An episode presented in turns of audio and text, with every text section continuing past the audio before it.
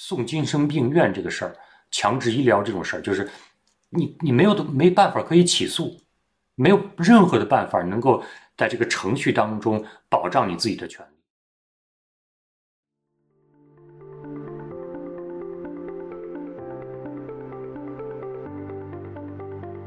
欢迎来到四零四档案馆，在这里我们一起穿越中国数字高墙。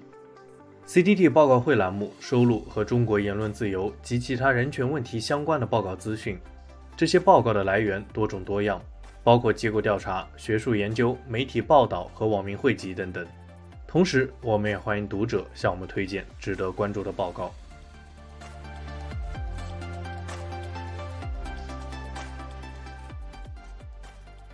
今天我们来关注关于中国批评者被精神病的悲惨遭遇。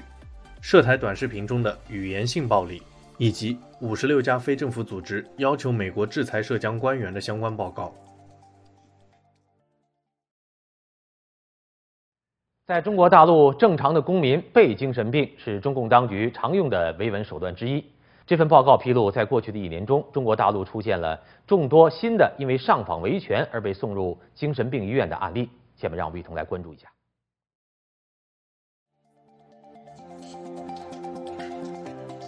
我们刚才听到的是关于中共采用被精神病手段控制意见人士的新闻。首先，我们来关注保护卫士，中共将意见人士被精神病手段令人发指。非政府组织保护卫士于八月十六日发布一份报告，强制灌药和监禁，中国的精神病监狱，调查并揭露了中国批评者被精神病的悲惨遭遇。报告评论道。这种强迫批评者失踪的手段是最令人毛骨悚然的。报告指出，在没有医疗理由的情况下，大量上访者和意见人士被送进精神病院强制住院，这种制度被称为“安康”，即警察管理的精神病监狱制度。报告采用了超过一百四十多个二手资料，其中大部分是对二零一五年至二零二一年间受害者及其家庭的采访。保护卫士从这些资料中发现。这七年的时间里，共有九十九人被关押在精神病房，合计一百四十四次，涵盖了全中国的二十一个省市或地区当中的一百零九家医院。其中，著名的泼墨女孩董瑶琼、湖南教师李甜甜等都是受害者。然而，保护卫士仍然称这些数字只是冰山一角。报告全文分为五个部分，主要的内容是对九十九名受害者的统计调查。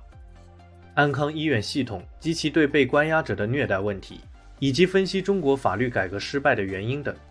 报告指出，早在上世纪八十年代，安康医院就已开始建立，并且隶属于公安部门，而现在已经彻底沦为了中共的维稳工具。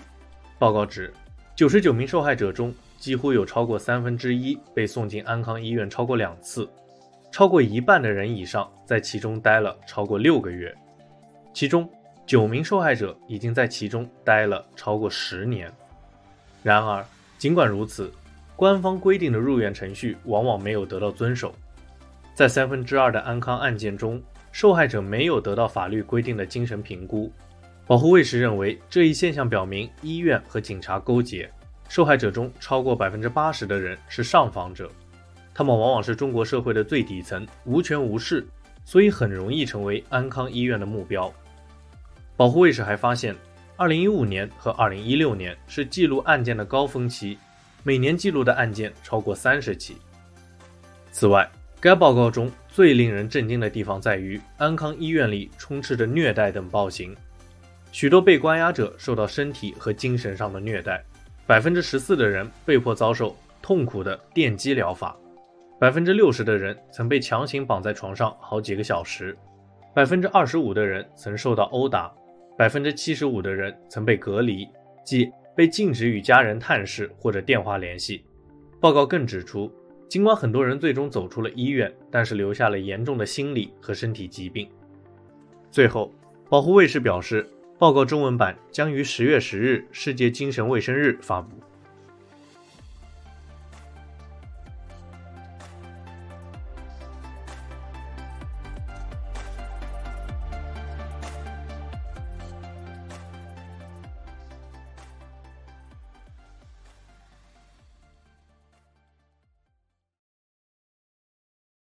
有一部分的人不希望统一，你觉得是为什么呢？还真不知道，让他去吃屎，我也不知道为什么。可能是历史的一些原因吧，是被一些某一些人之类的带偏了吧。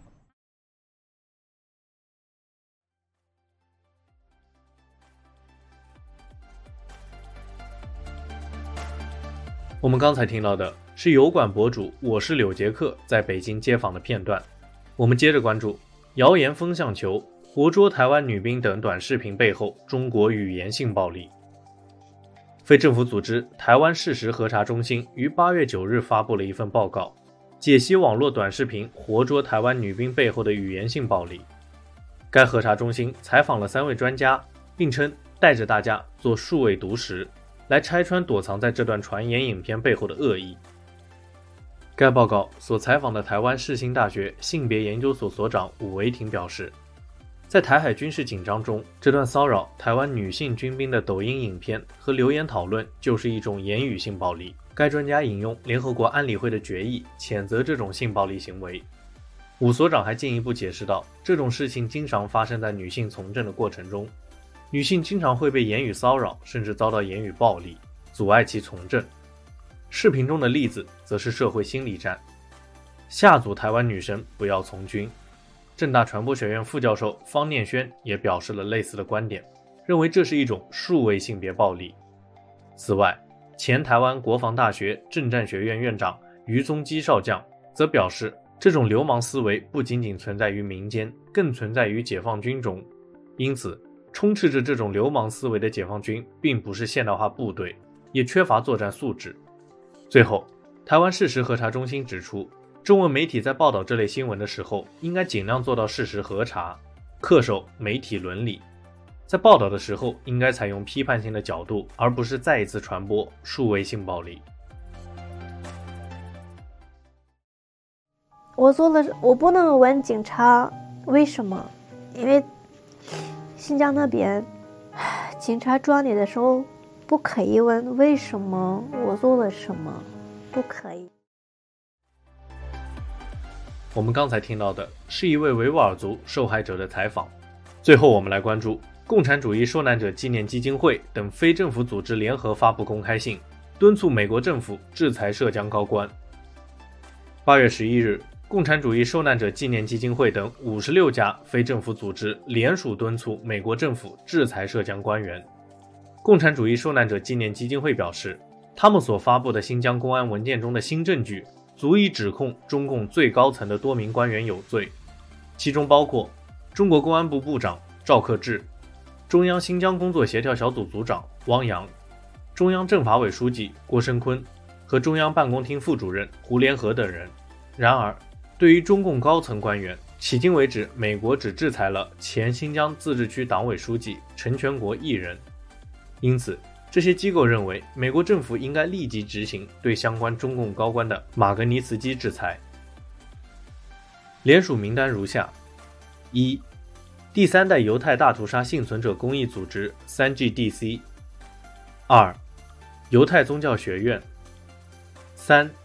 阿达斯以色列维吾尔族危机应对小组，四，阿古达斯阿西姆工会，五，越南民主联盟，六，雅典娜研究所，七，阿扎德资产管理公司，八，奴役者解放组织，九，中国宗教自由和人权杂志寒冬，十，维吾尔族人运动。十一，今日高台教。十二，中国援助协会。十三，基督的传教使命。十四，山达基教会国家事务办公室。十五，中国公民力量倡议。十六，应对种族灭绝联盟。十七，促进美国繁荣联盟。十八。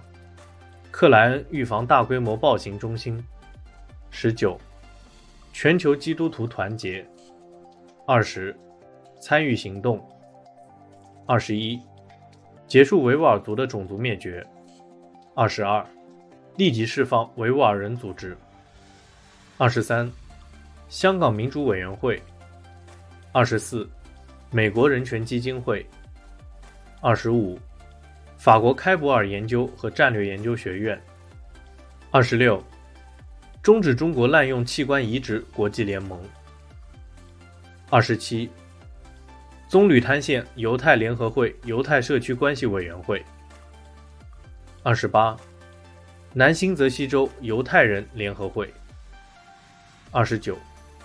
争取维吾尔族自由的犹太运动。三十，世界犹太观察。三十一，正义为了所有人。三十二，昆塞姆。三十三，兰托斯人权和正义基金会。三十四，神的子民。三十五，米纳热特基金会。三十六，蒙特利尔种族灭绝和人权研究所。三十七，与种族灭绝无缘。三十八，国际和平促进会。三十九，红鹰企业。四十，救世主安息组织。四十一，SAGA 基金会。四十二，拯救受迫害的基督徒。四十三，支持维吾尔人。四十四。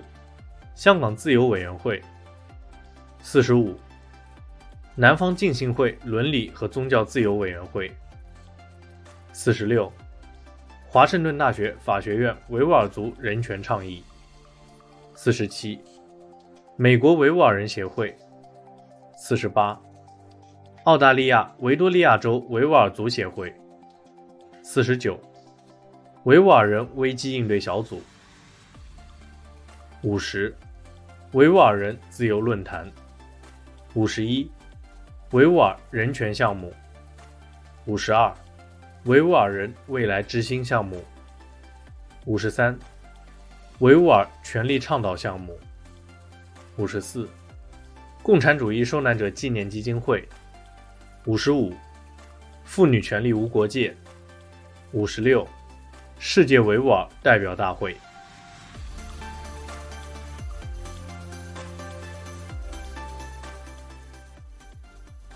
CDT 报告会栏目收录和中国言论自由及其他人权问题相关的报告资讯。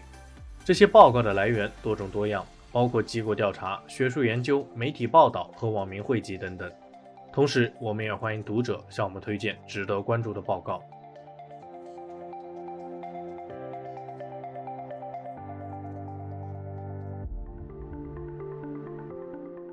中国数字时代 CDT 致力于记录和传播中文互联网上被审查的信息，以及人们与审查对抗的努力。